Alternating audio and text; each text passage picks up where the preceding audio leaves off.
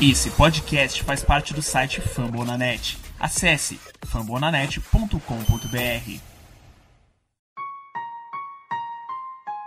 Recently inspired by the city I'm from and all that we've been through just makes me realize that there's nothing that can stop us from being champions. I dedicate this song to Ray Lewis, Baltimore Ravens, and my whole city. Came from the bottom, great to be a champ. Did it on our own, nobody gave us a chance.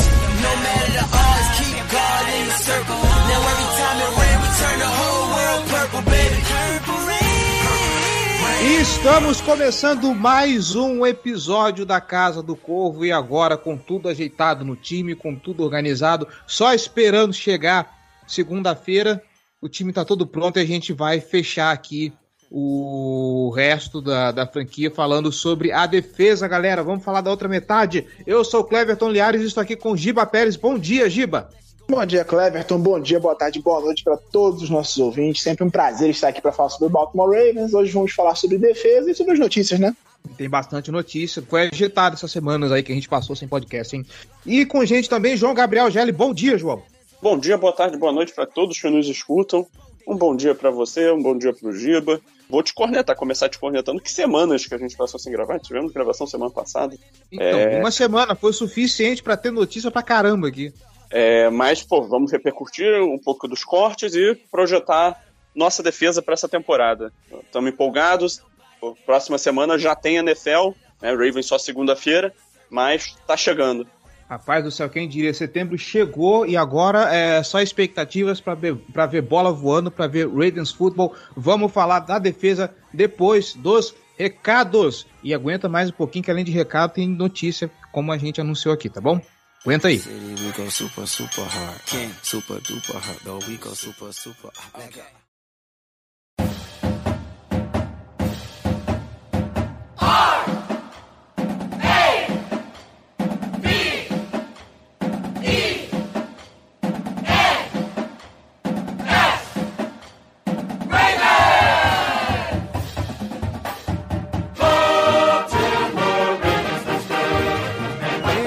Rápidos, galera. Como sempre, você que está escutando a Casa do Corvo, tá gostando, quer ajudar esse projeto a se manter no ar e se tornar ainda maior.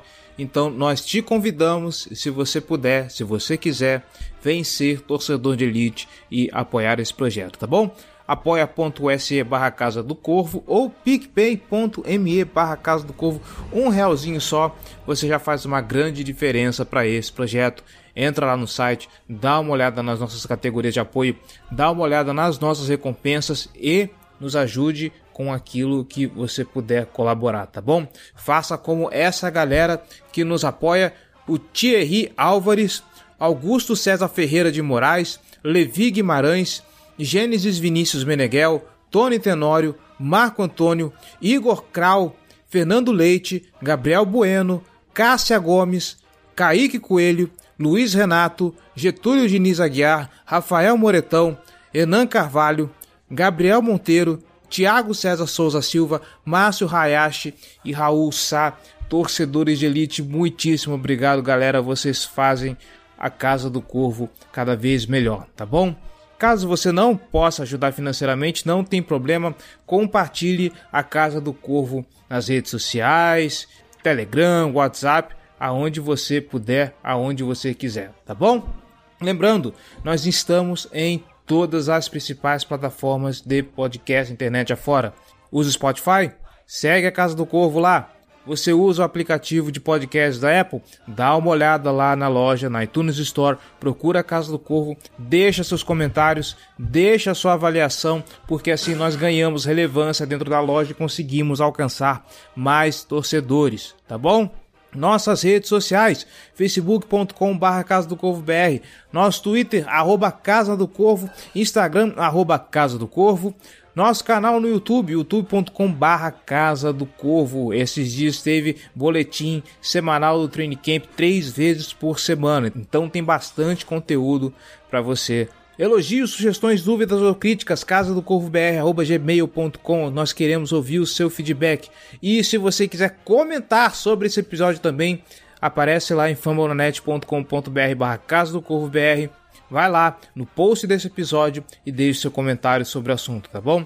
Sempre lembrando, fambonanet.com.br, o maior portal sobre as ligas de esportes dos Estados Unidos. Tem NBA, tem NFL, tem MLB, tem NHL, tem a galera do Contando Jardas falando sobre fantasy futebol, tem a galera do esportismo também para dar aquela geralzão sobre todas as ligas e franquias de esportes dos Estados Unidos. E é claro, é quase certeza que tem algum podcast sobre a franquia que você curte, a franquia que você acompanha, tá bom? Se você não for torcedor do Baltimore Ravens, continua aqui tá? Nós gostamos da sua presença, mas dá uma olhada lá porque com certeza deve ter um podcast para o seu time, para sua torcida. Inclusive eu quero dar as boas-vindas à galera do Day Brasil. Finalmente fechamos a AFC Norte aqui no Fumble na net. Inclusive, em breve vai ter episódio sobre o Baltimore Ravens que conta com a minha presença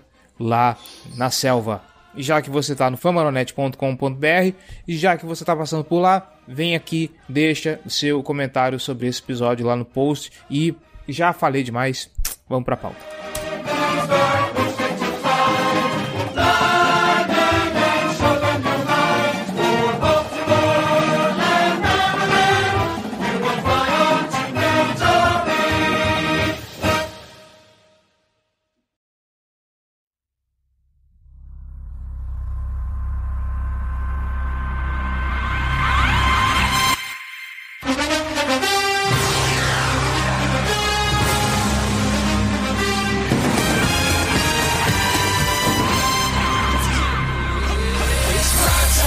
Meninos, começando pela. Eu não vou falar tragédia, porque, né?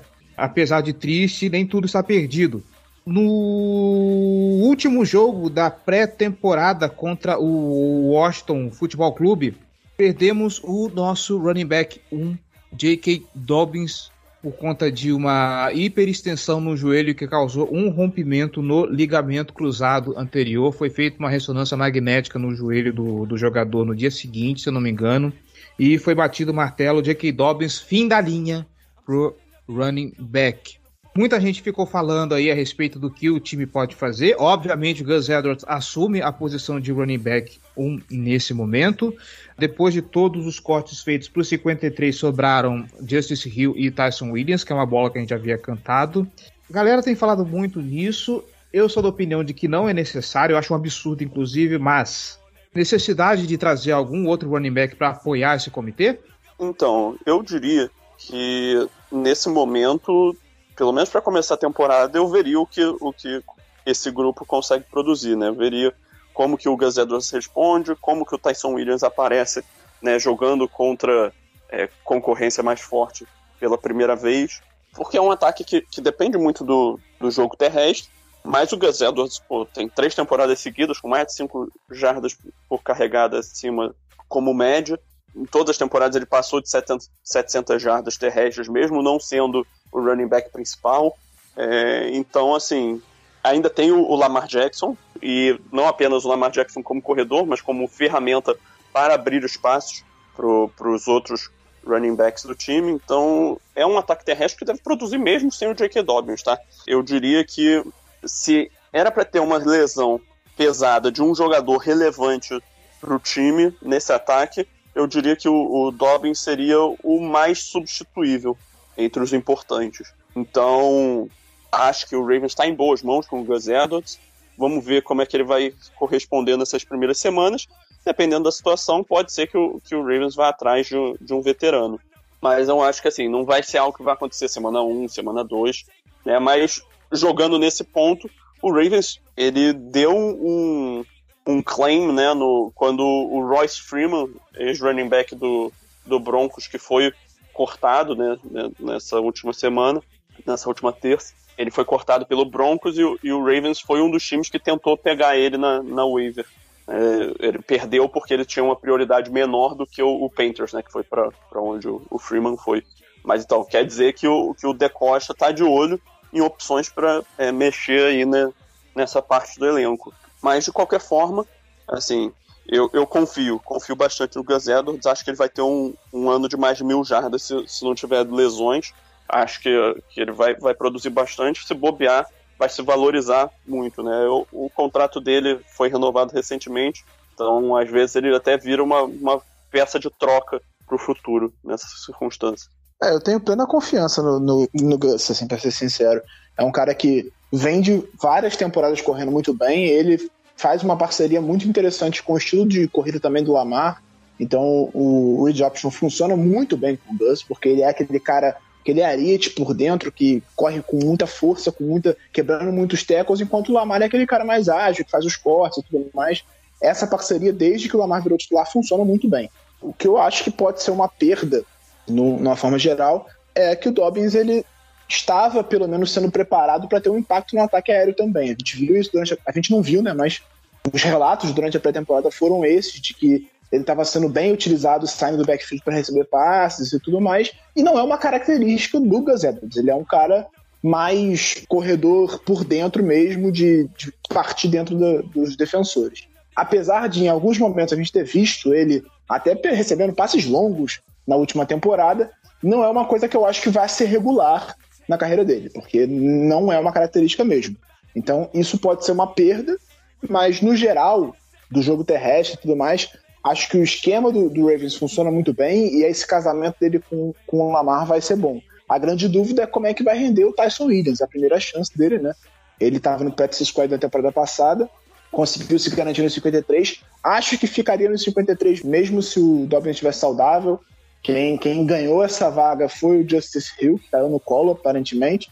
E o Hill é um cara que teve alguns bons momentos, assim, tipo, especialmente naquele jogo contra os Steelers na temporada passada, em que o Dobbins e o Ingram estavam com Covid, ele conseguiu fazer um bom jogo, teve seus momentos, mostrou alguma qualidade é um cara importante no Special Teams. Então, assim, se der tudo errado com o Williams, ele não conseguir render, eu acho que o Hill vai ser um running back 2 bem decente. Então não, não me preocupa, sinceramente. Isso não é um, um ponto que, ah, Dobbins machucou, agora fudeu. Não, não é. Claro, existe uma perda técnica natural, o cara era titular e foi destaque a temporada passada, teve nove touchdowns corridos, mas não é um, um ponto de preocupação para a temporada, sinceramente. É, eu vendo os números, inclusive, do o Gus Edwards como o running back 2, ele teve números muito bons. Se a gente olha para o J.K. Dobbins, que tem uma média de 6 é, por toque na bola, por tentativa de, de corrida, aliás, o Gus Edwards ele tem uma média de 5.2 e para um running back a gente já discutiu aqui em outros programas é uma média muito boa. Sabe, você vê um running back é, performando acima de 4 já é um negócio é, bem chamativo.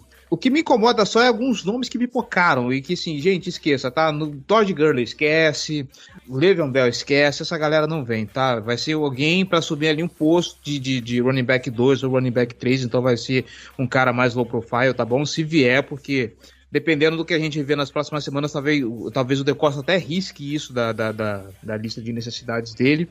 Mas é isso, é contar com o, o, que esse time pode desempenhar e eu acredito no Gus Edwards, né, alguém que como running back 2 é, se mostrou uma surpresa pra, muito boa.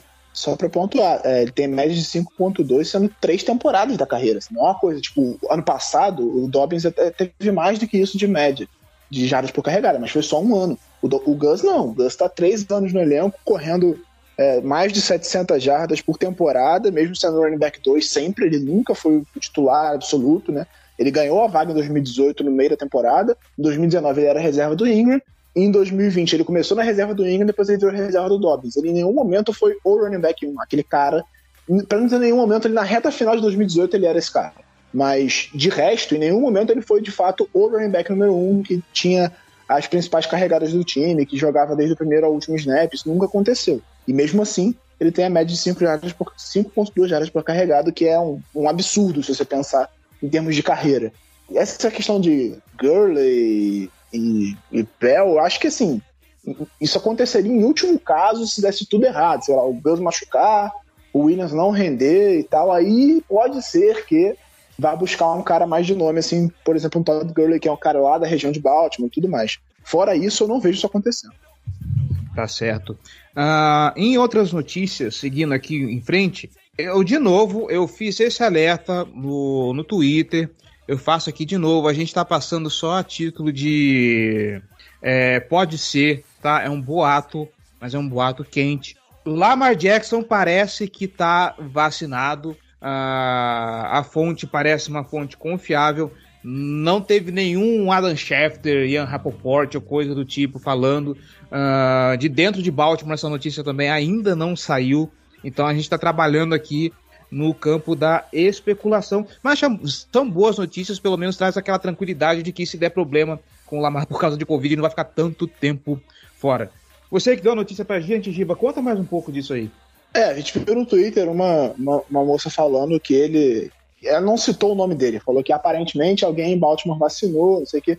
E foi ela que deu a notícia de que o Justin Houston estava fechando com o Ravens. Então, assim, ainda é especulação, mas o Lamar, ele em nenhum momento ele foi é, aquele anti-vax que fazia campanha contra a vacina, como a gente vê com o Beasley, por exemplo, que Cousins, o, o, essa semana o Wentz fez a mesma coisa numa coletiva de imprensa. Não, não, ele nunca foi esse tipo de cara. Ele sempre foi o cara que, aparentemente, talvez por desconhecimento, ignorância, não sei, não queria, não, não, não achava que não precisava tomar vacina. Talvez porque ele já tinha pegado o Covid no ano passado, ele achava que não, não precisava. E aí, depois que ele pegou a segunda vez, quando ele deu a coletiva, ele falou que ia fazer uma pesquisa, que ele ia perguntar para os médicos, ia conversar com especialistas para entender se ele precisava, se ele deveria tomar a vacina ou não. Então, ele não descartou, ele não prometeu que ia tomar, mas não descartou também, ele disse que ia conversar com especialistas.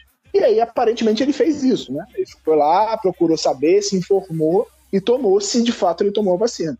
Então, não é o caso de um cara que fala como o Cole Beasley que ah, só vou tomar se eu tiver ações da empresa que fabrica vacina, que faz campanha contra, que tem um discurso de fato imbecil. Acho que era mais uma questão de desconhecimento, ou então de, de assim, acho que não preciso. Então, se ele tomou, que bom que ele tomou, vai ser um, um alento de não ter tanta preocupação. Se ele tiver sintomas, ele vai ser testado, se der positivo, ele vai ter que ficar afastado até, até ter um teste negativo. Mas caso ele não tivesse vacinado, se ele não vacinou mesmo, ele vai ser testado regularmente e caso ele tenha um teste positivo, ele vai ter que ficar 10 dias afastado. E se ele tiver contato com alguém que testou positivo, ele vai ter que ficar no mínimo 5 dias afastado.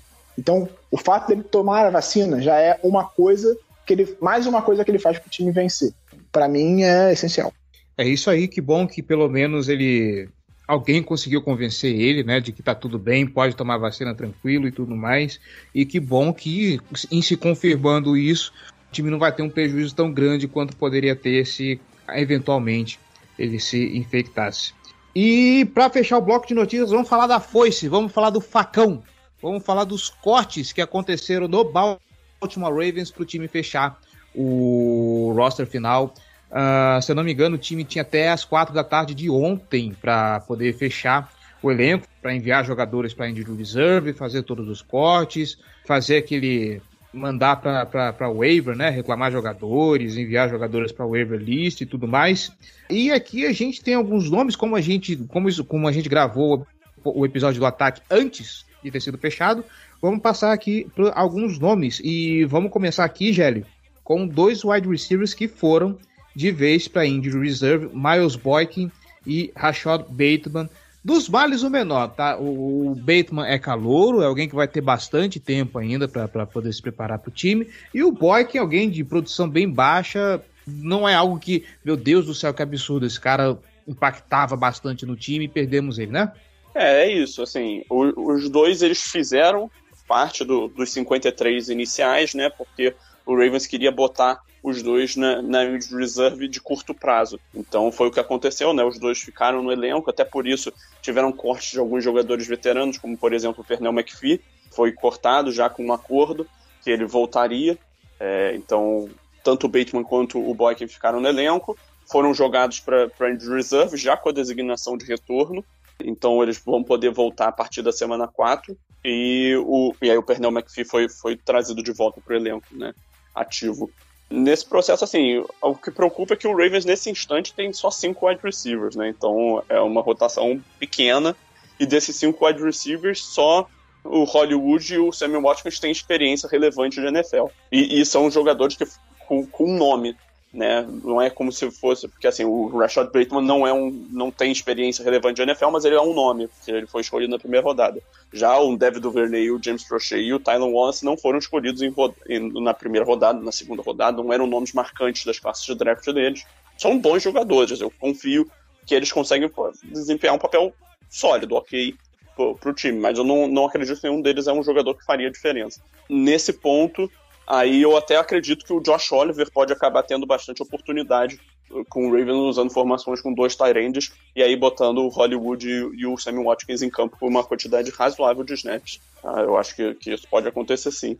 Dito isso, assim, a lesão do, do Bateman não, não é nada absurdamente grave, né? É bom você tomar cuidado para e deixar o cara se recuperar 100%, né? Que é uma lesão que pode voltar, né? Virilha, se eu não me engano. É uma lesão chata que pode retornar. Então, se você não curar 100%, ela pode, pode ficar incomodando ao longo da temporada. Então, é bom ter, ter um certo cuidado, uma certa cautela, já que ele não vai perder tanto tempo assim. Deixa ele, ele, ele fazer a recuperação completa.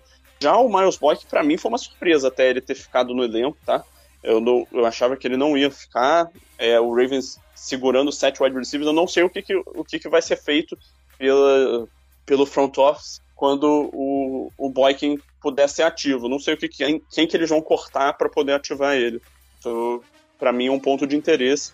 Mas se você olhar para a foto do, do nosso elenco atual, vão ter dois jogadores, pelo menos, que vão ter que ser cortados daqui a três semanas para encaixar o retorno do Bateman e o retorno do Boykin. Então, fico curioso para ver como é que isso vai funcionar. E além disso, tem a questão do Hollywood Brown, né, que perdeu quase o training camp inteiro, lesionado. Ele tá voltando, já tá treinando de novo, mas tem que ver como é que vai estar tá ele em ritmo mesmo, né? Assim, eu não tenho dúvidas que o ataque e tal, ele, já domina, a química dele com o Lamar já tá lá, não, não é essa a preocupação, né? A preocupação é mais de ritmo de jogo e se ele não vai voltar e agravar a lesão. Né? Fica sempre essa preocupação até porque ele é um cara menor é, e que já teve algumas lesões desse tipo, né? Chegou na NFL com um problema no pé, já teve problema também de hamstring, então pode ser que tenha, tenha é, possa agravar nessa lesão, mas eu espero que não. Acho que, que o Ravens está tomando medida cautelosa, tomou medidas cautelosas com ele também. Ele está voltando aos poucos também. Comentário, Giba? É, eu acho até que o Ravens foi extra cauteloso com ele e até com o Sammy Watkins também, né? Porque se fosse uma situação de temporada regular, talvez ele voltasse consideravelmente antes para jogar. Mas como era pré-temporada, preferiram não forçar, deixaram ele recuperar com calma para ele estar tá pronto, até porque é aquela coisa que o Jerry falou, você não, não precisa que ele desenvolva química com o Lamar, ele já tem há bastante tempo, inclusive. Diria que é o único wide receiver do elenco que isso não é uma, uma dúvida. É o cara que melhor tem química com o Lamar, é o principal alvo do Lamar no, no corpo de wide receivers depois do Mark Andrews, né, que é a Tyrande. Então, isso não é uma, uma questão. Por isso, acho que o time foi até bem cauteloso com ele e tal. Quanto ao Sammy Watkins também, mais um que o, o, o, Ravens preferiu não forçar, ainda mais considerando que ele tem um histórico de lesão. Foi uma lesão tão grave assim, ele ficou uma, uma semana e meia, duas semanas fora. Então, voltou naturalmente. E o, o próprio Lamar falou em coletiva que acho que a química não vai ser um problema, porque ele treinou com esses caras todos durante a off-season.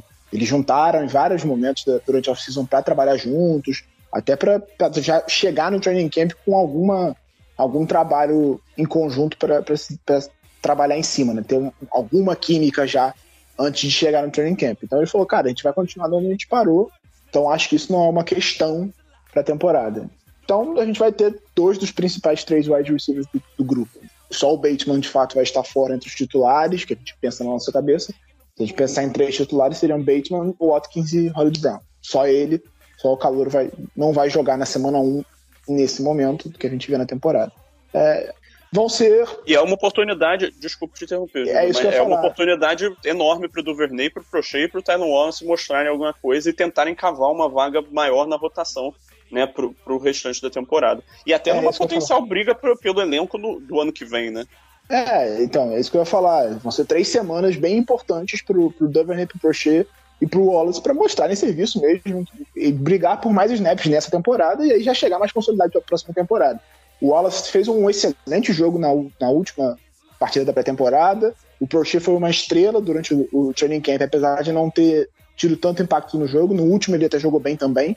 Desses, quem teve menos impacto foi o Duvernay, mas é porque ele estava no topo da rotação. Então, ele jogava ali os primeiros snaps, os primeiros drives, logo depois ele era tirado do time. Então, vamos ver a oportunidade que esses caras vão ter nessas três primeiras semanas. Imagino que o titular de cara seja o Duvernay, ele vai jogar no slot com o Hollywood aberto e o Sammy Watkins aberto. Na minha cabeça, essa é, é a, a, opção inicial se a gente for pensar em três wide receivers em campo, que não é tão comum no nosso ataque, mas imagino que seja um pouco mais esse ano. Até porque a gente acho que a gente falou aqui no ataque que, devido ao investimento que foi feito em, na posição e considerando que o time levou sete wide receivers para a temporada, a gente deve ver mais formações com três wide receivers em campo. E aí, pensando nisso, eu imagino que seja de cara o Duvernay no slot, Hollywood e Sammy Watkins abertos. Mas também imagino que o Wallace vai ter algumas oportunidades quando o Hollywood for movido para dentro do campo. Acho mais difícil que o Duvernay e o Prochet joguem abertos do que o Talon Wallace, apesar dele ser calor. Então vão ser três semanas bem importantes para eles para mostrar serviço e conseguir subir um pouquinho na rotação para ganhar espaço. Né? Porque depois que voltar o Bateman, principalmente, aí já fica mais complicado. Ele deve dominar os snaps, ele deve ter mais oportunidades e os caras vão ficando mais, mais para trás na rotação. Acho que o Boykin nem tanto. O Boykin ele deve ter uma participação relevante porque é um cara que bloqueia muito bem, é um cara é um especialista interessante, mas acho que no ataque ele vai perder um pouco de espaço esse ano. Tá certo. Teve também o Nick Boyle que estava na, na, na pup list no começo. Ele ia para Injury Reserve, mas parece como precisou fazer alguns exames, ele acabou não, é, não indo. Aliás, vou até pedir para vocês explicarem direito, que até agora eu não entendi a ideia do, do Nick Boyle, o que, que aconteceu no, com, com o caso dele. É, o Boyle ele teve que fazer o teste físico para sair da PUP list, porque se ele fica na PUP list, ele teria que ficar seis semanas inativo e só poderia ser ativado na sétima semana. Ele indo para. Se ele fosse supostamente para injury reserve na no começo da temporada regular, depois de ficar entre 53, ele ficaria só três semanas fora. Então, como o time deve ter levado em consideração que ele conseguiria naturalmente voltar antes da sétima semana, é, ele fez o teste físico, foi aprovado no teste físico e pôde sair da PUP list para ser ativado no elenco de 53. Só que como ele passou no teste, ele não pode ser colocado na injury reserve agora quando ele ficou no 53 a não ser que ele sofra outra lesão ou que ele agrave a lesão que ele tem. Então, ele foi aprovado no teste físico, ele não pode ir para injury reserve de curto prazo por causa dessa lesão e está ativo no elenco. Ele está treinando, está voltando aos treinamentos agora. Provavelmente ele não joga na primeira, talvez até na segunda semana, mas ele não está na injury reserve. Ele está entre os 53 jogadores do elenco. Até assim, a formação do, do, dos 53 leva a crer que ele não está pronto para jogar nessa, pelo menos nessa primeira semana, porque o Eric Tomlinson foi um dos jogadores que foi cortado e voltou depois que o Bateman e o Miles Boykin foram colocados na injury reserve. Então a gente acredita que o Baltimore não pensa em ter quatro Tyrants no elenco. Então o Tomlinson deve ser um dos caras que vai ser cortado quando o Bateman e o Boykin voltarem na injury reserve. A questão agora é o outro jogador que vai ser cortado quando eles voltarem. Ok. E para fechar, nós tivemos aí duas trocas, né? Dois jogadores foram cortados e foram levados para outros times. O Ben Bradson, que foi pro New York Giants, e o Ben Mason, que vai fazer parte do practice squad do New England Patriots. Uh, o Bradson não foi cortado. O Bradson não foi cortado. Foi trocado foi direto. Ben, foi trocado é, direto. Ben Mason tá foi, foi, cortado. Sim. Uh, enfim. É, o Ben Mason, na verdade, eu acho que ele vai fazer mais diferença para New England do que faria diferença aqui a gente tendo um, um, um fullback, né? É, o Mason fez o que é melhor para a carreira dele. Uhum. A questão é que foi um erro de draft. Claramente Sim. um erro de draft. Ah, vamos ficar revoltados e pedir a cabeça do Costa por causa de um, de um erro, de uma escolha de um fullback na quinta rodada? Não. Então, mas foi um, claramente um erro. Era uma pick já que durante, eh, acho que na nossa análise do draft a gente falou que não entendeu. Pô, você tinha o Patrick Ricard. Ah, não, o Patrick Ricard tá vindo de uma lesão. Tá, não foi uma lesão tão grave, foi uma cirurgia durante a off-season, mas ele nem chegou a perder jogos na temporada passada com essa lesão, e ah, é ano de contrato, tá, mas você vai ficar com dois fullbacks no elenco? Então, talvez o time estivesse pensando em preparar o Ben Mason no practice squad para na próxima temporada ele ser titular, mas aí você tem que combinar com o cara, não foi o que aconteceu. Ele foi cortado, passou pelas waivers e preferiu ir para o New England Patriots, onde ele acredita provavelmente que vai ter mais chances de jogar já nessa temporada do que em Baltimore, que ele seria reserva eterno do Patrick Ricardo. Então é isso, gente. Feitas as considerações, vamos falar de defesa. Simbora!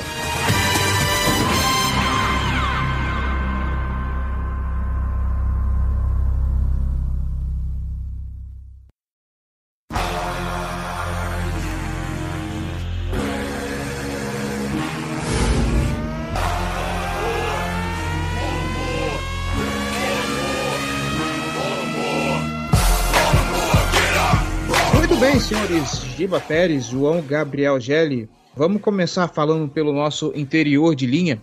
O interior de linha defensiva, ele, pelo jeito, ele vai se manter intacto, né? Não teve, eu não lembro de nenhum corte muito, muito sensível, muito tipo, não cortaram Brandon Williams, não cortaram Kalai Campbell da vida.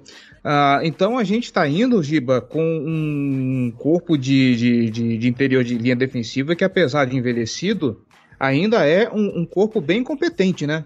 Talvez o setor mais velho do, do, do, do, do Baltimore Ravens. Velho não, experiente. Pô. É um setor muito experiente. tá bom. Experiente. Não, assim, é, a gente tem uma, uma rotação já de mais idade na linha ofensiva, mas de muita qualidade.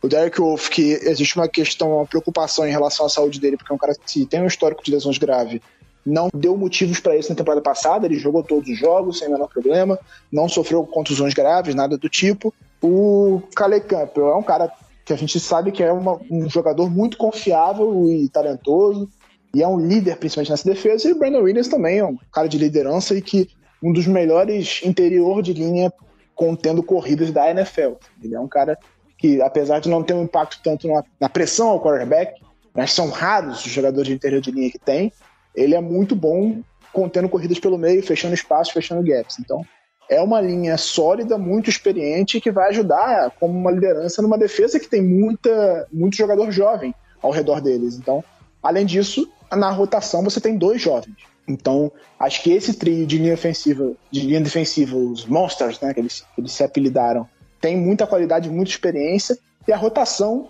você tem juventude e jogadores de potencial. Você tem o Broderick Washington, que ficou no elenco, ele é, em tese, o reserva imediato do Brandon Williams. É um cara que também tá se desenvolvendo como um stopper por dentro e tudo mais, mais pesadão, mas sem fazer grande pressão. E você tem o Justin Madabuik que consegue jogar de defensive end e que mostrou muito potencial nessa off-season. Ele já, já fez, teve bons momentos na temporada passada, mas ele fez uma excelente off-season, foi elogiado durante todo o training camp. Não conseguiu ter grande impacto nos jogos, mas é um cara que a gente vê potencial para ter um impacto no, no tanto no, na contenção de jogo corrido quanto na pressão ao quarterback por dentro. É, assim, desse setor, talvez o, o cara que pudesse ter ficado seria o, o Justin Ellis, porque por ser mais um veterano, um cara bom de vestiário, mas ele acabou voltando para o practice squad, né? Então, dos males o menor. Assim, eu, eu tenho bastante expectativa para ver qual é o salto que o, que o Madubilk vai dar nessa temporada. É um cara promissor, acho que, que ele pode ser um, uma peça sólida dessa rotação e parte relevante do futuro do Ravens nessa posição, né? Então, assim, torcia pro, pro Calais Campbell, pro, pro Brandon Williams manterem um nível de jogo, pro Derek Wolf manter a saúde, pro Madu Bilk dar um salto de qualidade, e o Broderick Washington mostrar mais, né, ter uma maior participação, porque no passado ele não jogou tanto, é, ele ter uma maior participação e a gente conseguir avaliar um pouco mais do que, que a gente pode esperar dele daqui para frente é, no Ravens. É, vale lembrar que nessa temporada ainda segue aquele padrão que aconteceu na temporada passada de poder ativar dois jogadores do practice squad em dia de jogo, se tiver necessidade. Então, caso precise de mais alguém na rotação da linha defensiva, ou se tiver alguém machucado, por exemplo, Derek Wolf não, tá, não treinou nos últimos dois dias, na, na última semana ele não treinou, o Ellis pode ser ativado duas vezes direto do practice squad antes de ter que ser promovido para o elenco principal. Então, é, e o Broderick Washington fez uma boa pré-temporada também. Sim, sim. É, eu ia falar isso mesmo. O, dois dos caras que foram bem elogiados no, durante a pré-temporada, inclusive o training camp teve muito relato de como estão jogando bem, são justamente o Broderick Washington e o Justin Madubuik. Inclusive você que você ouvinte teve boletim falando sobre o Madubuik em uma das semanas, não vou lembrar qual, mas corre lá no nosso canal no YouTube para você ficar por dentro de tudo que aconteceu durante os training camps, tá bom? Então eu vejo muita esperança para esses dois aí, pelo menos pelo que eles demonstraram, né, nos treinos. Vamos ver se isso se traduz agora para a temporada regular. Vamos, vamos. É, esse, é um, esse é um desenrolar que vai ser legal de acompanhar a participação maior deles na rotação. Partindo daqui, eu acho que a gente pode abrir a, a, a, linha e falar desse grupo de Ed Rushers que eu não sei vocês, eu vou passar para você, Gelli, sobre a desconfiança que paira, pelo menos eu tenho, a desconfiança que paira ainda sobre esse grupo de apressadores de passe. Nesse momento, nós temos o Pernell McPhee que voltou, certo? Ele tinha sido Ele tinha sido dispensado, teve o contrato rescindido, voltou com, com o encaminhamento do, do, do Boykin e do Bateman para Injury Reserve. Tyus Bowser, que é um calor de 2017, que ainda precisa mostrar o potencial dele, que pelo menos é o potencial que se aventava de quando ele foi draftado. Eu só lembro do draft do, do Tyus Bowser porque foi junto com o do Marlon Humphrey. Uh, Jalen Ferguson, que é um cara que a gente sabia que os números que se apresentavam no college a respeito deles é, eram mentirosos. A alcunha de secondary era porque ele enfrentava universidades muito programas muito fracos, ele tinha poucos recursos, então aquele número inflado fora de contexto era bem mentiroso. E aí nós temos assim os grandes nomes aparentemente, né, que são o Odaf Owe e o Justin Houston, que está vindo aí como o, a galera de dentro do Baltimore Ravens é, costuma chamar o mestre Yoda dos calouros da, da, da defesa o cara que tá se mostrando assim um, um, baita de um instrutor, um baita de um paizão. De novo, vamos lá. O Ferguson tá muito abaixo do que, do que o time esperava. O Bowser tá muito abaixo do que se esperava.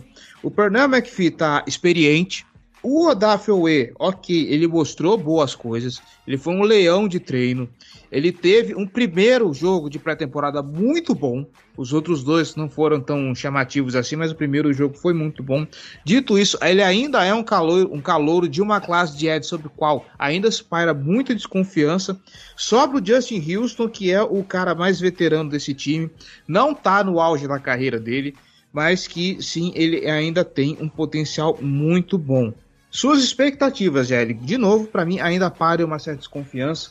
Uh, eu olho, eu não sei muito o que dizer, ao mesmo tempo que eu fico animado com o que eu vi do Owe, com a vinda do, do, do, Justin Houston, imaginando que Ferguson e Bowser possam dar um, um, um, um passo além do que eles têm desempenhado, eu olho para esse corpo de, de Ed, de apressadores de passe, e eu não consigo ainda ver que a gente vai dar um salto muito grande. Eu fico nessa dicotomia, eu fico muito no meio do muro.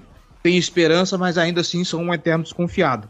Então, a minha expectativa, tá, pro começo da temporada é que o Justin Houston e o Tyus Bowser sejam os dois principais pass rushers. Né? Vai chegar lá uma jogada óbvia de passe, os dois vão estar em campo. Eu diria que o Tyus Bowser ele tem um papel muito importante para esse time por causa da versatilidade dele, habilidade dele de cobertura. Isso aqui, todos nós torcedores do Ravens, a gente sabe disso. Acho que o, o Odafe tem esse potencial, essa explosão. É um cara cru que tem muito a aprender com o Justin Houston. Acho essa contratação do Justin Houston um movimento fenomenal. E até porque, por todos os relatos que existem, o cara queria muito jogar no Ravens, então ele tá ali porque ele quer. E ele tá ali para fazer o papel de mentor para esse grupo. É um grupo jovem, né? Ele e o McPhee com um bando de garoto. Então, assim, é bem, bem legal ver isso. O McPhee, no jogo contra o Titans nos playoffs, ele simplesmente foi avassalador, ele jogou um absurdo. Então eu tenho a expectativa de que ele consegue ainda impactar partidas, ele só não pode ser um cara que vai estar em campo com muita frequência. Então uma jogada óbvia de passe, eu acredito que ele pode vir substituir um dos caras da, do interior de linha defensiva e fazer o pass rush pelo meio, por exemplo. E eu diria que esses quatro jogadores vão ser a base do, do pass rush do, do Ravens na temporada. Eu, pessoalmente, não imagino o Jalen Ferguson tendo muito espaço no, na defesa, tá? a não ser que tenham lesões. É assim, obviamente ele vai ter um snap ou outro, mas não imagino ele participando ativamente. Acredito que ele vai ficar mais com, com os snaps de, de, nos especialistas. E o Daniel Reis foi um cara que teve muitos elogios também. É, ao longo do training camp, com potencial, com, com a participação dele no treino, atenção a detalhes, produção, treinos pré-temporada. É um cara que, que, assim. Fica aqui a minha culpa por não ter mencionado o nome dele, verdade, né? Calor desse, né, dessa classe, né? Isso, exatamente. É, eu acho que, que ele também tem, tem uma chance, corre por fora. Eu não acho que ele é um dos últimos nomes da rotação também, mas eu acho que ele corre por fora para produzir aí. Mas assim, eu fico o muito feliz. O único de quinta rodada que ficou no elenco, diga-se, tá? ah, verdade. É, se, se, ele produzir, a quinta rodada valeu a pena, cara. Se você acerta uma escolha de quinta rodada, sua quinta rodada já tá, já tá paga. Mas enfim, é, esse para mim é o prognóstico, tá? Eu, eu, não acho que o Ravens tem um pass rusher capaz de fazer 10 sacks na temporada. Não acho que tem nenhum cara aí com. Assim, o Odaf é o cara que tem o teto para explodir nesse quesito, é, mas não é um cara pronto para isso. O Justin Houston é um cara que historicamente fez isso, né, de produzir 10 sacks na temporada, mas ele já não, tá, já não é mais esse jogador. É, ele no, no, período dele no Colts, ele teve uma temporada de 11 e uma temporada de 8 sacks, né, mas é um cara que já teve 22 sacks numa temporada também. Então, assim, é um jogador muito bom, tá? É, o Tyus Bowser é um cara que nunca produziu com consistência, nunca teve tanto espaço. Acho que esse é o ano dele se provar num papel mais ativo na rotação. Então a gente, a gente vai ver esse próximo passo da evolução dele, né? Eu, meu queridinho, né? Quem, quem escuta o podcast de longa data sabe disso. É, mas, assim, eu acho que o principal papel dele é meio que substituir a função que o, o Judon fazia no, no Ravens, né? É o cara mais versátil, que quando o, o, o esquema do Martindale pedia para alguém dropar para cobertura, ele botava muito o Judon para fazer isso.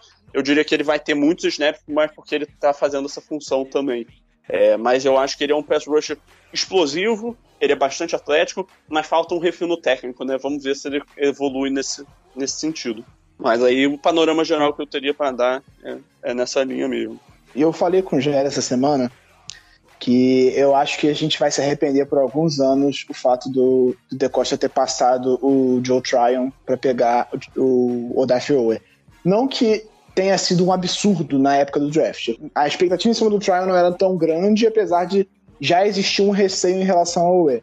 Mas o que a gente tem visto do Tryon nessa pré-temporada é, é, bem melhor do que a gente viu do Owe dentro dos jogos. O Owe foi elogiado nos treinos, ele tem é, sido um cara que tem se sido relatado como um cara que aprendeu bastante, tá observando muito Justin Houston para aprender e tudo mais, mas ele precisa muito de desenvolvimento. Assim, qualquer coisa perto de 5 sacks para ele na temporada de calor tá muito bom, eu acho. Se passar disso é excelente. O, o, próprio Justin Houston, que é um cara que tem 97 sacks na carreira, teve 5 sacks e meio no ano de calor dele. Então, não é uma coisa que você de fato vai esperar que ele 10, 12 sacks no primeiro ano. Seria bem surpreendente se ele conseguisse isso. Mas é um grupo muito jovem, com caras que precisam se desenvolver. O Balser é um cara que, apesar de os números não serem exuberantes, ele tem uma, um percentual de pressão bem interessante na carreira, porque ele sempre teve snaps muito reduzidos. Ele conseguia fazer pressão com o pouco espaço que ele tinha, sem contar as interceptações que ele teve na temporada passada. Então, é um cara que é muito versátil, que dropa muito bem para cobertura. Desde o college, ele tinha a característica de é, cortar bem a linha de passe, interceptar muitos quarterbacks. Então, acho que é um cara que vai contrapor bem o Justin Houston, que é um cara mais um rusher, mais ativo, né? Um cara que ataca mais o quarterback e faz com, com excelência. Não dá para esperar que o Houston vá voltar a ter 20 sacks na temporada, mas eu acho que ele consegue ele ter alguma coisa perto de 10, se, se for bem utilizado.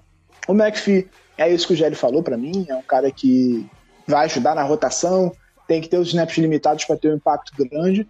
E aí a gente vai ver o que, que vem dos, dos jovens. O, o Reis foi muito, muito elogiado mesmo. A, como o Jerry falou, a capacidade de aprendizado dele, o bend dele foi muito elogiado, a velocidade dele no ataque ao quarterback nos treinos foi muito elogiada. Apesar de a gente não ter visto grandes coisas na pré-season, ele jogou bem, ele teve bons momentos e, e foi muito elogiado nos treinos. Então a expectativa é mais em cima do que, que o OE vai conseguir produzir como calor. A gente sabe que o teto dele é bem alto, porque ele atleticamente é um absurdo, mas tecnicamente ele precisa de um refino. Vamos ver o que, que ele consegue aprender e se desenvolver ao longo dessa temporada.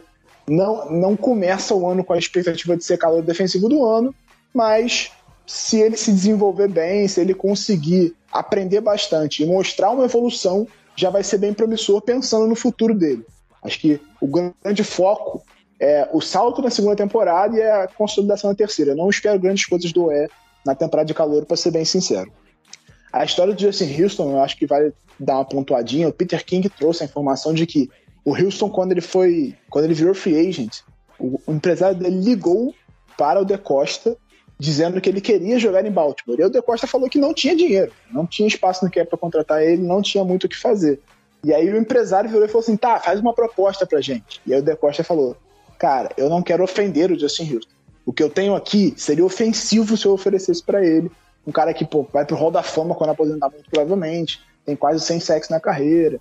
N não vou fazer essa proposta porque acho que seria ofensivo. E aí, uns dias depois, o Marcus Peters, que é amigo pessoal do Houston, eles jogaram juntos em Kansas City, mandou o seguinte SMS pro Decosta: Justin Houston, só isso. E aí o Decosta ligou pro empresário e falou: tá, eu vou fazer a oferta, E aí o De Costa ofereceu 2 milhões pelo contrato de um ano para o Justin Houston, que fechou em 2 milhões e 75 mil dólares por um ano de contrato. Então o cara realmente queria muito jogar em Baltimore. Fez uma força danada, era o objetivo dele jogar em Baltimore. Ele tinha ofertas melhores, inclusive ele recusou uma oferta do Pittsburgh Steelers que falaram para jogar em Baltimore, então era realmente o que ele queria. E a gente espera que ele consiga de fato jogar bem e fazer essa reta final de carreira dele, talvez até renovar no próximo ano, para se consolidar como uma estrela. Acredito que ele tenha visto a possibilidade de talvez brigar por um título e de ter um impacto relevante no time. Porque se ele fosse para um time que já tem um pass rusher número um consolidado, talvez ele tivesse um impacto muito reduzido e não fosse tão relevante assim. Em, em Baltimore ele vai ser o número um, ele é o cara do, do pass rush nesse momento, porque o E ainda é calor, e ele pode ajudar a desenvolver jovens talvez seja uma coisa que ele tem interesse nessa reta final de carreira. Então, talvez por isso ele tenha escolhido jogar em Baltimore. É, isso que eu ia falar. O, o Baltimore Ravens, para um cara que já é veterano que, e que precisa mostrar à NFL a capacidade dele de que ainda pode produzir, é um ambiente perfeito. Ainda mais levando em conta a, a produção desse time com, no, em relação à temporada passada. Aí você vindo com esses caras aí mais jovens, você tendo gente aí que precisa mostrar serviço. Território perfeito pro Justin Houston. Não, não, não vejo eu, eu, eu não consigo imaginar ele usando outra camisa.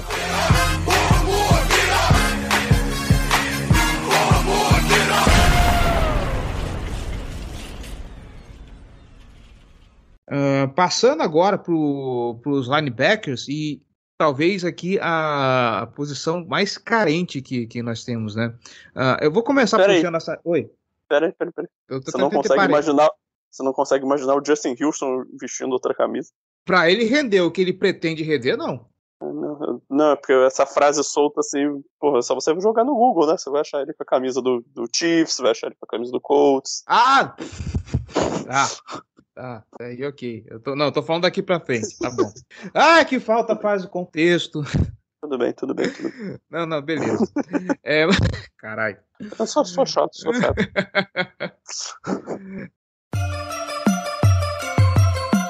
Black and purple, black and purple, black and purple, black and purple. Black and purple, black and purple, black and purple, black and purple. Linebackers, vamos lá. Talvez nesse quesito o, ponto mais fraco, né? Da, da, da, nossa defesa. Ou vocês acham que Ed ainda, ainda carece de, de uma observação? Porque olhando aqui o, o roster, o que a gente tem, e eu só consigo vislumbrar de talvez um cara muito bom mesmo, e com todas as ressalvas do mundo, porque ele nem foi tão bom assim, é o Patrick Quinn. Porque ele tem um potencial aí de vir num segundo ano muito bom. É outro que também fez, fez e aconteceu no, no, no, jogo no, no jogo 1 da pré-temporada contra o New Orleans Saints, ganhou ali os principais highlights da partida.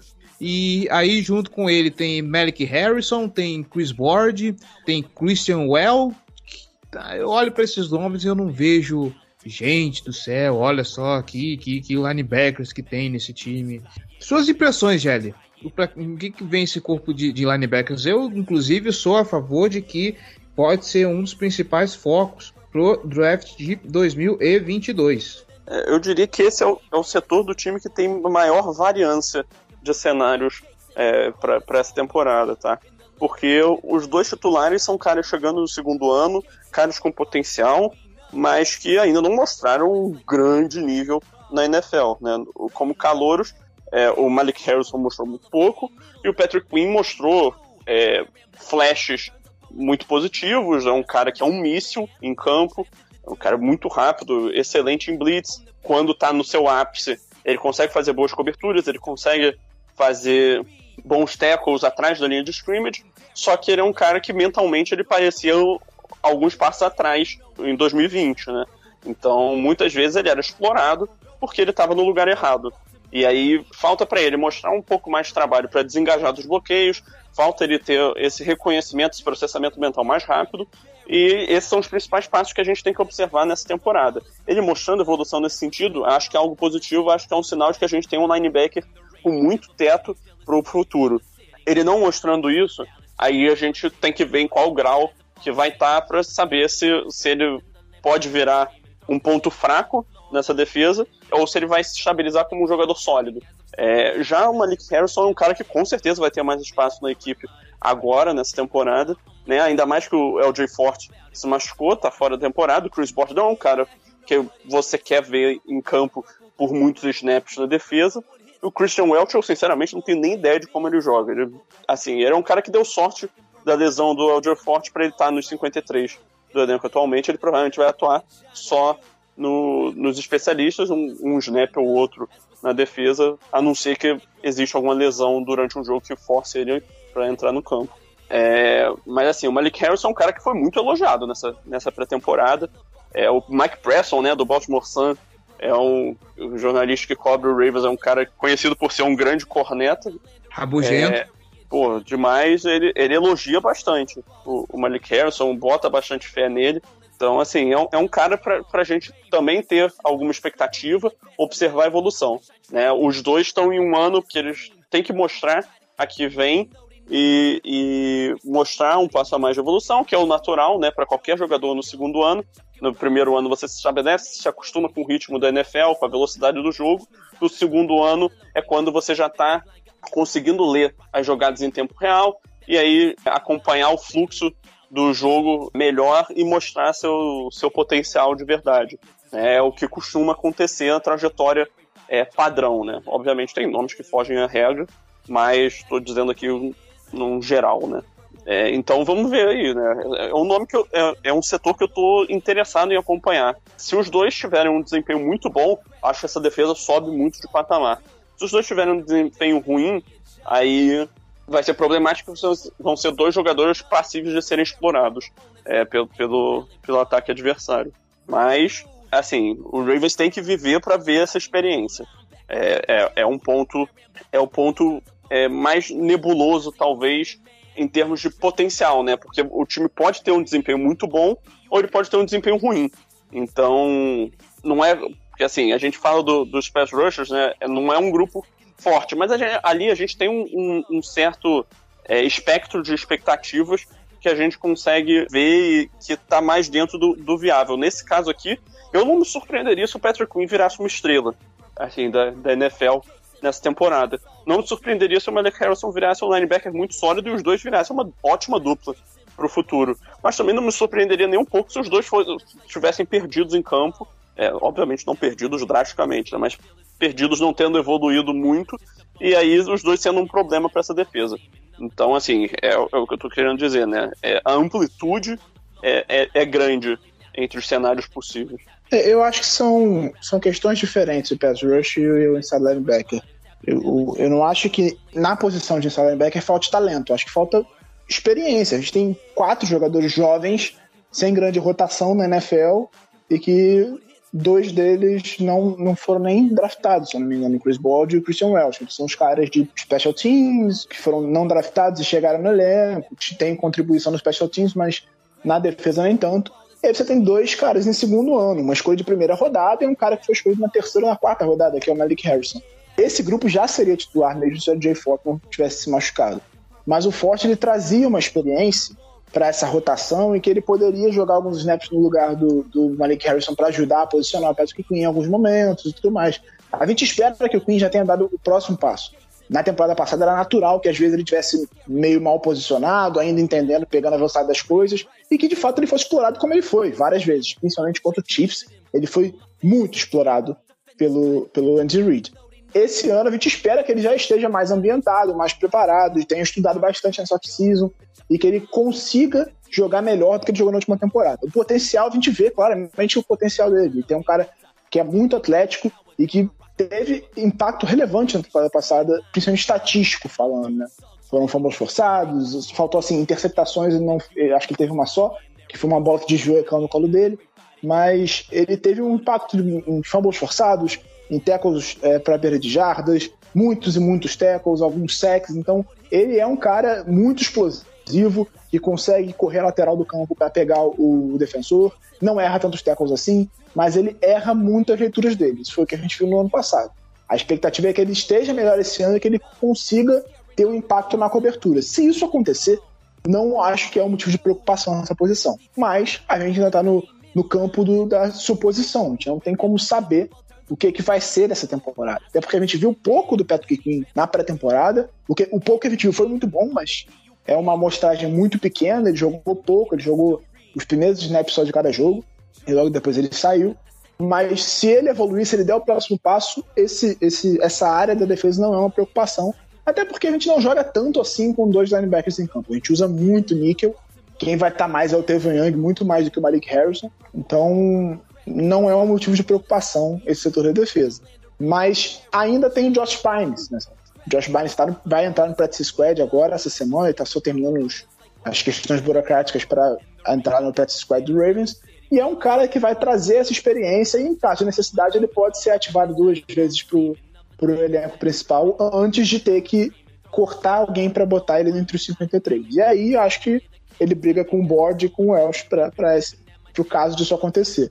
Então o Barnes traz essa experiência, ele pode ser um mentor importante também para o Patrick Queen trabalhando ali na, nos treinamentos, ele pode ser ativado duas vezes e aí, se em caso de necessidade, se de fato tiver precisando dele em campo, ele pode entrar no elenco principal. O Barnes é um cara com experiência de practice squad, inclusive de practice squad.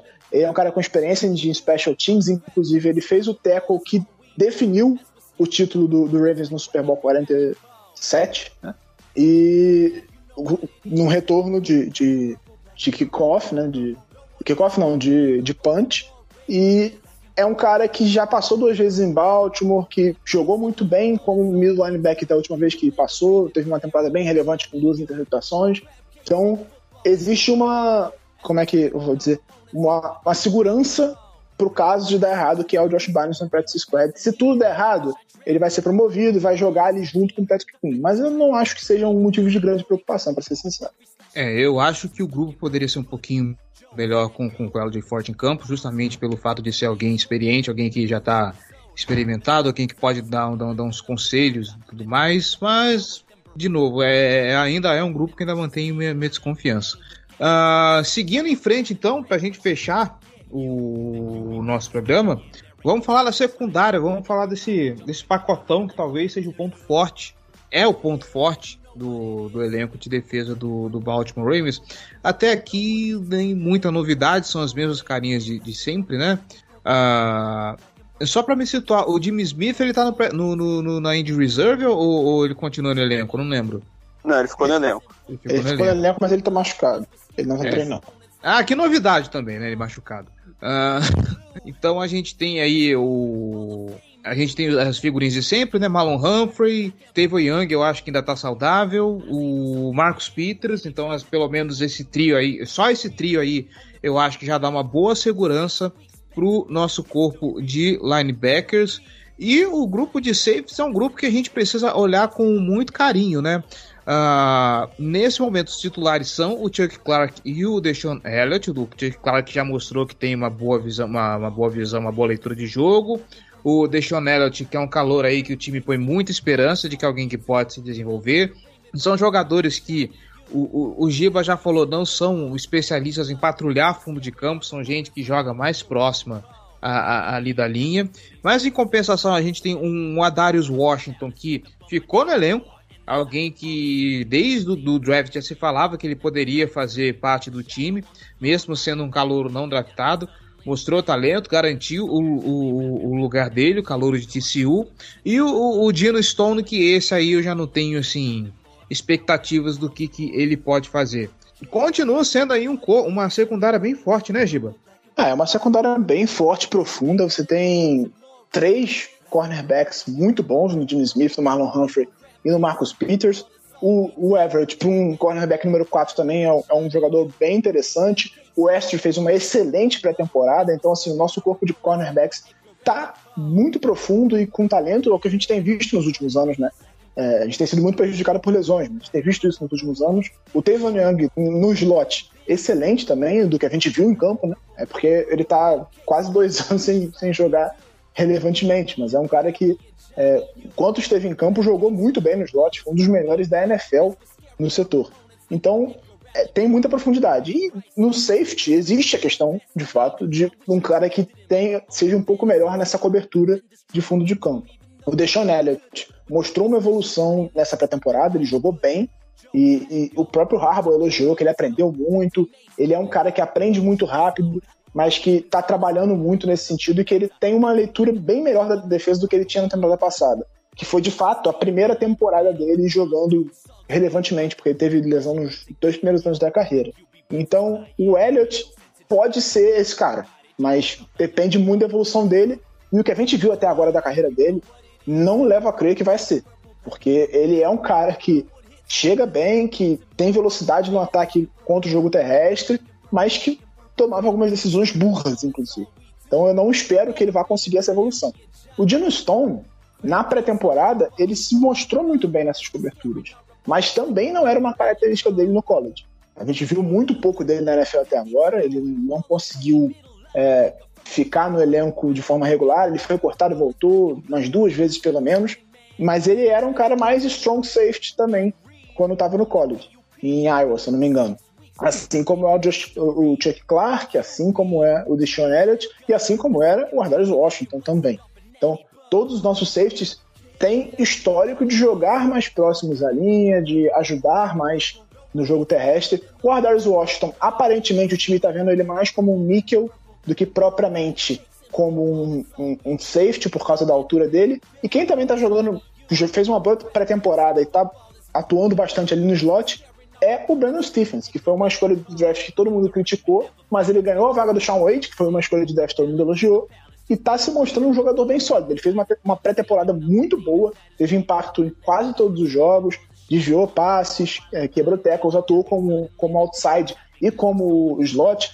E ele também é visto como um jogador versátil que pode vir a ser um safety de cobertura. Acho que a grande questão dessa secundária é isso, é essa cobertura de fundo de campo, que existe uma incerteza de quem vai fazer essa função. Mas temos várias opções para desenvolver nisso, vamos ver o que acontece. Ô, ô Giba, não, não, não, não fala muito bem do Anthony Everett, não, senão o pessoal vai achar que você é maluco, tá? Não, o Giba é maluco. Agora, por esses motivos, aí, não sei. um, um, nome que eu tenho bastante interesse em ver como é que desempenha nessa temporada é o Deshaun Elliott, tá? Porque ele foi colocado numa situação de que ele virou titular do meio do nada no training camp do ano passado. É, é, vamos ver como é que ele, ele vai desempenhar agora, é, fazendo uma função que ele deve atuar mais com o free safety é um cara que já se mostrou como um, um tacleador agressivo, é um cara que vai bem no suporte ao jogo terrestre, é um safety sólido, tem seus problemas com lesão, né, do, é, já, já marcantes, mas assim, ele com o Chuck Clark é uma dupla sólida, é, um, é uma dupla que eu não espero que faça nenhuma maravilha, mas também não é uma dupla que eu espero que seja um desastre em qualquer momento. Então, assim, é, o meu maior problema com, com eles é que eles não têm uma, um teto muito alto, né? O teto deles é talvez ser muito bom num, num, num momento específico, mas não ser ótimo em momento algum. Já o grupo de cornerbacks é o melhor grupo da liga, né, cara? É assim, são quatro cornerbacks, são três de altíssimo nível, apesar do fato do, do Jimmy Smith não conseguir ficar saudável em momento algum, mas o Marlon Humphrey, o Marcus Peters e o Jimmy Smith são um trio fortíssimo quando os três estão em campo. É, o Tavon Young é o cara que sempre se mostrou muito bom no slot, como o Gilba já falou. Temos que ver como é que ele vai voltar depois de tanto tempo afastado.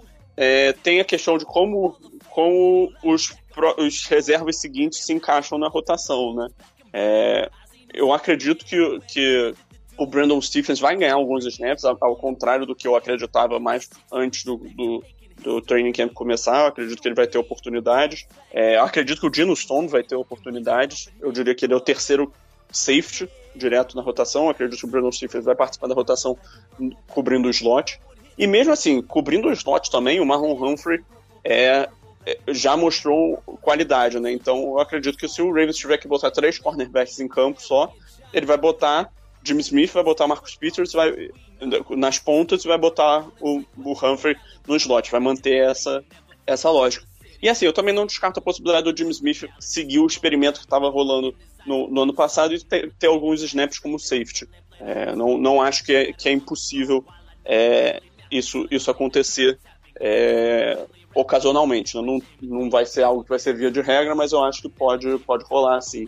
Até porque é um cara muito, muito bom tacleador, um jogador bem físico, muito bom de cobertura foge um pouco da característica dele, né? Porque ele gosta de jogar grudado no recebedor, né? Jogar mais no press e tal, tentar destruir a rota já no começo, mas é, ele é um cara de, de muito talento. Então, assim, é, é, uma secundária que é muito forte, é, ela tem profundidade, ela consegue é, se virar em caso de uma ou outra lesão. O problema é se tiver cinco lesões. lesões ninguém, ninguém aguenta, né? Assim, e aí eu tô com o Giba, assim, o average, para ser um cornerback é, no, na escala do Ravens, é o quinto cornerback, talvez seja o quarto cornerback se você considerar jogar por fora, né? Porque o Tavon Young jogaria só quase que exclusivamente no slot, mas assim, é um cara que não vai, não vai ver tanto o campo. E é um cara que a, a comissão técnica confia, está no último ano de, de contrato, de calor, então vai estar tá jogando por um contrato. Quando ele tiver oportunidades, eu acredito que ele vai dar, vai dar 100% dele, né? não vai ter migué. Então, assim, para uma opção quarta, quinta, opção de cornerback do, do elenco, pô, se você achar algum outro time que tenha um melhor que o Everett, vai, assim, vão ser poucos. Não vou dizer que eu sei o quinto cornerback de todos os times da NFL, mas assim, eu particularmente duvido que existam muitos times que tenham melhores do que ele, né? Pra, como essa peça de, de reserva rotação. Então, é, não é um cara que você quer ter em campo como seu titular, não é um cara que você quer ter em campo é, por, por períodos prolongados, mas se, se é pra, por snaps ocasionais, ele tá lá, faz o serviço dele. Assim, não dá para ter muito mais do que isso. É, ou, ou, então vai gastar muito dinheiro, né? É assim que se fecha a ideia, a matemática de fechar o elenco. Mas enfim, a secundária é muito boa, ponto forte de todo o time, tá? É o melhor setor da equipe, é, o, é a secundária. É, a gente espera né, que mais um ano nesse esquema, mais um ano juntos, é, chegando na temporada razoavelmente saudáveis, né? Tem a questão do Jimmy Smith, mas assim, a expectativa do Harbaugh era que, que o Jimmy treinasse na semana que vem. Né, não sei se vai acontecer, porque a expectativa também era que essa lesão não fosse ser tão, tão prolongada, mas vamos acompanhar esse, esse, esse andamento e ver o que que, é, o que, que o como é que vai ser essa rotação, pelo menos para a primeira semana, segunda semana, ver como é que o time vai, vai desempenhar. Mas a expectativa alta para esse grupo. É, pois é, o Everett, quando, quando ele tá em campo, se não é para rotação, é porque alguma coisa deu muito errado, sabe? Perdemos dois, três cornerbacks e bate na madeira, né? Tomara que isso não aconteça. Mas assim, precisa de um desastre para poder acontecer algo que coloque o, o, o Everett em campo. Senão é, é, rotação mesmo. Do jeito que o grupo tá fechado, é. eu concordo, é o é melhor grupo de corner. É aquilo que o Chad falou, assim, se você comparar o Everett com o Humphrey, com o Jimmy Smith, ou com bom, até o titular de algum outro time, você vai falar, tá, beleza, ele não é grandes coisas. Mas se você comparar com o quinto de todos os times, você vai ver que ele é um dos melhores da NFL, muito provavelmente cornerback número 5, muito provavelmente ele é um dos melhores da liga. Não acho que o Everett. Acho que o, Martindale, por exemplo, exagerou quando ele fala que o Everett tem potencial de All-Pro. Não acho que seja o caso. Mas ele, para um reserva, é um cara de um, de um nível muito, muito, muito, muito bom. Um reserva número 5, né? Então eu acho que isso. E até assim, o grupo dá uma versatilidade interessante. Com o Jimmy Smith saudável, por exemplo, você pode jogar o Humphrey pro slot para enfrentar um Travis Kelsey da vida um Darren Waller, que a gente vai enfrentar nas duas primeiras semanas, né? Então, não sei se o Jimmy vai estar saudável para isso. Mas para enfrentar um Tyrant um pouco mais pesado jogando por dentro, você pode botar o Humphrey, que é um cara físico, que consegue disputar essas bolas com ele e tem velocidade, você tem disputar a bola com esses caras. Talvez o Tevon Young não consiga, provavelmente não consegue. Ele é um cara um pouco mais baixo, um pouco mais magro. Não sei se ele consegue acompanhar um Tyrant de, de alto nível como são esses dois caras. Mas para pegar um slot receiver mais rápido, o Tevin Young consegue, ele joga bem. Inclusive, no começo da carreira, ele marcou o Odell Beckham Jr. muito bem jogando no slot. A gente perdeu aquele jogo com um touchdown gigante do Odell, mas foi culpa do Edel que bateu no Tevin Young durante a jogada. E, porque o Tevin Young estava fazendo um excelente trabalho contra o Odell Beckham Jr. numa época que o, o, o OBJ estava jogando muito bem.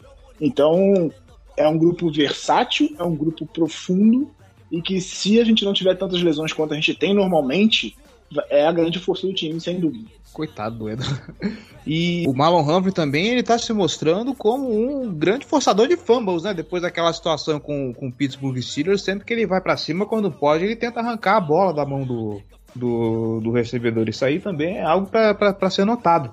Vamos ver como é que, que, que vem esse elenco para Se eu não me engano, ele liderou a NFL em fumbles forçados na temporada passada. Sim, ainda tem isso. Pra você ver, né? Que grupo maravilhoso, né? Nossa, cara, é de, de, de moldurar e colocar na parede. Não, é aquilo assim, na posição que ele joga, não é comum isso. Porque a gente vê fumbles forçados muito mais em linebackers e principalmente em pass rusher, que pega às vezes o, o quarterback com a bola exposta fazendo passe e consegue arrancar. O Humphrey arrancou da mão do cara protegendo a bola. Assim, ele, ele foi muito bem. Foram oito fumbles forçados na temporada passada, o melhor índice da NFL. Inclusive, se você parar para olhar, o recorde da carreira do Terrell Suggs, a gente tá falando do Terrell Suggs, são sete na temporada que ele foi Defensive Player of the Year. Pra você ver, né? A, a grande técnica do Shoryuken de, de Marlon Humphrey forçando fumbles aí na NFL.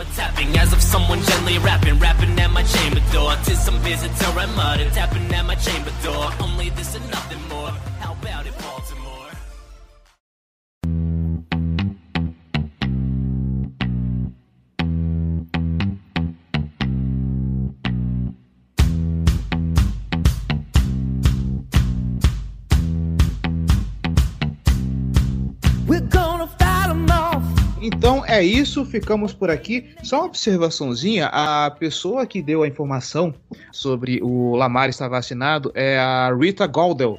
Ela faz parte do podcast Gridiron Gauls. Eu não sei como é que se pronuncia isso. Eu sei que tem alguma coisa com girl, alguma coisa nesse, nesse ajuste da palavra. É, no perfil dela, inclusive no Twitter, ela se define como fada madrinha de Lamar Jackson.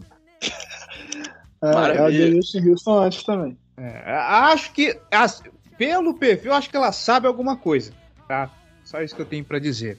Mas, enfim, ficamos por aqui. Giba Pérez, João Gabriel Gelli, muitíssimo obrigado pela participação, muitíssimo obrigado aí pelos comentários. Conseguimos fechar o elenco desse time maravilhoso e nesse momento abro o microfone para vossas senhorias, a começar por você, Giba. Vai lá. Valeu, Cleverton, valeu, Gelli. Sempre um prazer estar aqui para falar sobre o nosso Baltimore Ravens querido. É, acompanha nas redes sociais, arroba Giba Pérez, arroba BRavensBra. É, vai ter conteúdo à beça na, no ge.globo essa semana. É, vamos ter guia da temporada, analisando as forças de cada time.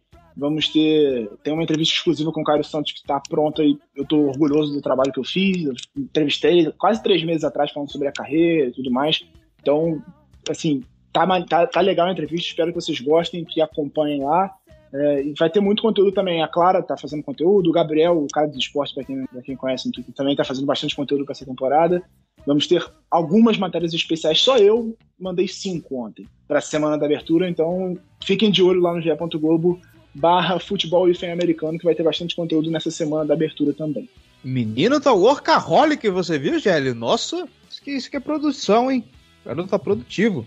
É o homem dos tempos reais do Parapan. Do, da Paralimpíada. é isso aí. E da Olimpíada. E da Olimpíada, né? Na Olimpíada foram dois por dia. Meu Deus do céu. E o senhor, Gélio, novidades também? Não, essa semana tá quieta. É, é. Semana que vem estamos aí de volta para falar as expectativas para semana 1 né, da temporada. Então, é, não, não, não estamos deixando a peteca cair. Assim, minha intenção pessoal, tá? Eu já falo aqui com vocês, falo pro, pro público, é que a gente consiga produzir mais conteúdo para Casa do Corvo nessa temporada. Então eu tô tent... eu quero me comprometer a fazer pelo menos um textinho por semana pra gente postar. Não sei ainda o tema, não sei se vai ser uma coluna fixa, não, não, não sei o que, mas essa, essa é a minha intenção. Então, fica aí. Compromisso ao vivo. Olha aí, o pessoal vai cobrar, hein? Então não, então não perca, porque essa temporada vai ter conteúdo pra caramba. Vai ter vídeo no canal do YouTube na Casa do Corvo. A gente vai tentar fazer. Esse, esse aqui eu não vou me comprometer porque é, é mais complicadinho, mas se tudo der certo, live de pré-jogo, texto de pós-jogo, vai ter a coluna do Gelli, vai ter mais conteúdo em vídeo no YouTube. Vão ter dois podcasts por semana. De novo, a gente vai voltar com a maratona de previews para essa temporada. Então, a Casa do Corvo está on fire, vai ter conteúdo pra caramba para você ficar 100% por dentro de tudo que acontece no Baltimore Ravens. Não deu tempo de acompanhar? Apoiador também tem direito a newsletter semanal com um resumão de tudo que aconteceu na semana da Casa do Corvo e do Baltimore Ravens. Então, se você que não é apoiador, apoia.se barra Casa do Corvo ou picpay.me barra Casa do Corvo. Confere lá nossas categorias de apoio, nossas recompensas e vem ser torcedor de elite com um realzinho só. Você já faz uma grande diferença para esse projeto. Nos siga nas redes sociais, arroba Casa do Corvo no Twitter e no Instagram, no Facebook é Casa do Corvo BR. E é isso, a gente volta para falar de Las Vegas Raiders na semana que vem. Muito obrigado e até mais.